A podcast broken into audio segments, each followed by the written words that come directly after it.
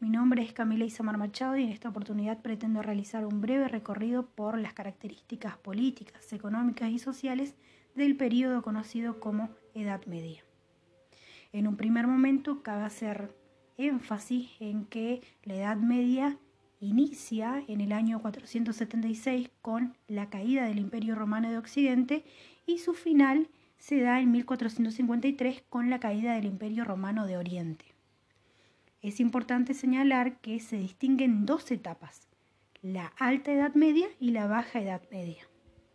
Una distinción importante entre estas dos etapas es que la primera se da el auge del trabajo en el campo y la segunda es cuando todo comienza a urbanizarse. Ahora bien, una característica política de la alta edad media fue, como se menciona en el video, las invasiones o el aumento de las invasiones germanas en Europa del Occidente. También es posible denotar que se establecieron los primeros señoríos en territorios en manos de la Iglesia que se ocupaban de hacer cumplir los mandatos de Dios. En cuanto a lo económico, comienza la llamada crisis del, del comercio ruralizado y el estancamiento demográfico. Y todo esto lleva a una característica social. Por un lado, la nobleza guerrateniente, que tenían propiedades agrícolas y los llamados latifundios.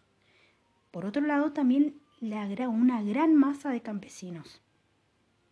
Y una distinción que podría resultar interesante para poder entender esta cronología es la etapa del feudalismo, esta se basa en la propiedad de la tierra como medio principal de producción y también una vinculación con esto, una vinculación con una característica social, es que los nobles eran quienes tenían el poder. A partir de ese entonces, también se puede distinguir que este sistema social de la época era en forma de, de pirámide. Es decir, la iglesia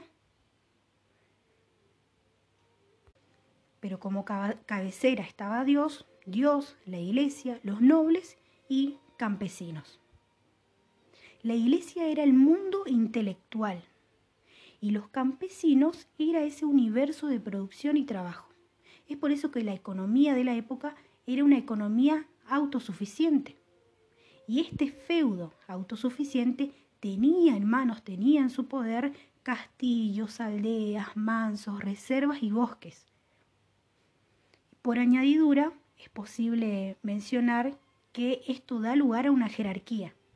La alta nobleza, la baja nobleza y el clero entre los obispos y sacerdotes.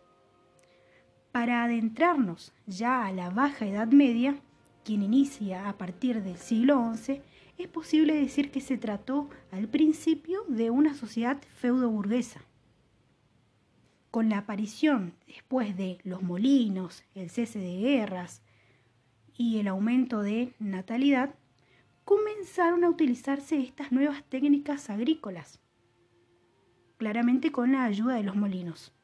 Y esto hizo que aumentara la producción y liberara mano de obra. En lo político se comenzó a gozar más de derechos, de libertades, en tanto los siervos podían eh, disponer de sus bienes, de sus propios bienes. Por otro lado, se asentó una región de artesanos por el acuerdo de cada oficio y del lugar que tenían en esa región. Ya en el siglo XIV, este sistema atravesó una profunda crisis y hubo varios factores como la hambruna, la peste, la guerra, que desintegraron el feudalismo.